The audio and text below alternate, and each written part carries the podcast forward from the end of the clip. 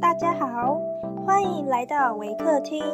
您现在收听的是维宝宝故事屋。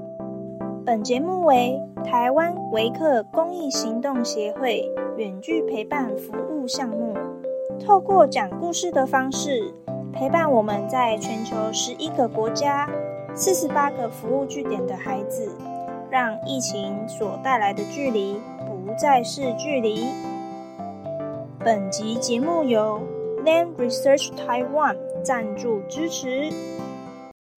亲爱的听众，我是 Mr. Wayne，今天要讲的故事是大象与他的朋友们。本故事将以英语进行。Hi everyone, I'm Mr. Wayne from Waker.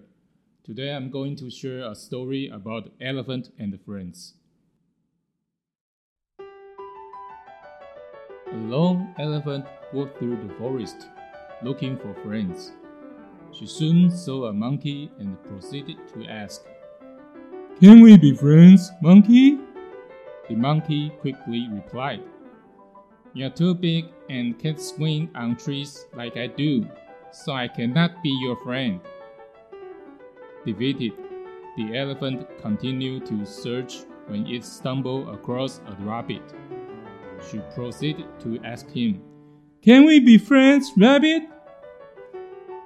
The rabbit looked at the elephant and replied, You're too big to fit inside my burrow. You cannot be my friend. Then the elephant continued until she met a frog. She asked, Will you be my friend, frog? The frog replied, You are too big and heavy. You cannot jump like me. I'm sorry, but you cannot be my friend. The elephant continued to ask the animal she met on her way, but always received the same reply.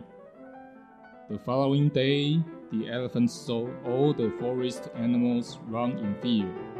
She stopped a bear to ask what was happening and was told the tiger was attacking all the small animals.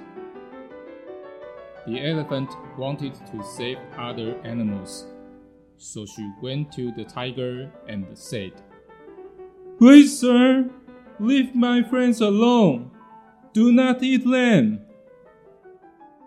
The tiger didn't listen. He merely told the elephant to mind her own business.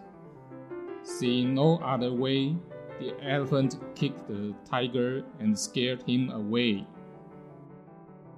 Upon hearing of the brave tale, the other animals agreed. You're just the right size to be our friend,